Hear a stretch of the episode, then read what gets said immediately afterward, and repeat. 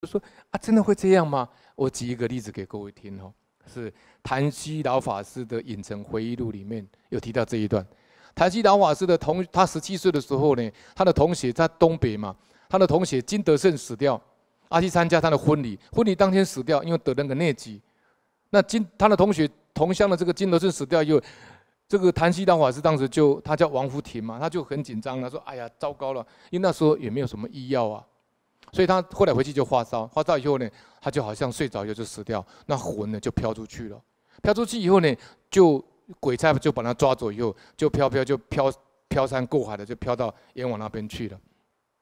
去了以后呢，他就啊这个啊看到这个鬼差在那边写资料，他就问。鬼差说呢，诶，这个阳世阳间呢，这个超度呢，这个诵经有没有用啊？他说当然有用啊，诶，他就给他看了。他说你看这个是刚往生的牌位啊，现在请出来啊，你看那个就有香香卷，就是有香烟香烟在吹那种感觉，这个烟就吹上去那种感觉啊。这阳世的人在给他做超度啊。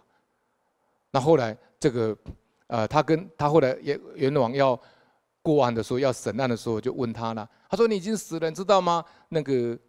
昙溪老法师说：“哎呀，可是我妈妈会想我啊，哈！”他就跟阎王在那边对话。他说：“你不知道你死了吗？”他叫俗名叫王福田嘛。他说：“你不知道死了吗？”他说：“哎呀，你可不可以放我回去啊？”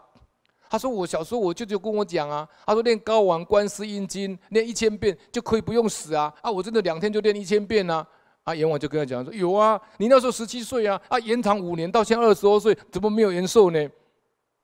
还有跟阎王讲，阎王啊，我在练《金刚经》哦，我一天练十遍哦，你再放我回去好不好？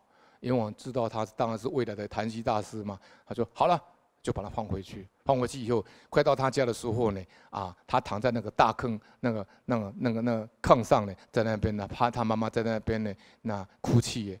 他快到的时候呢，那鬼差就把他啊这个臀部这边一踢了，好，你回去了，砰，他就他又醒过来，他已经是中午十二点了，这是昙溪老法师讲的这个他到阴间的一个故事哈。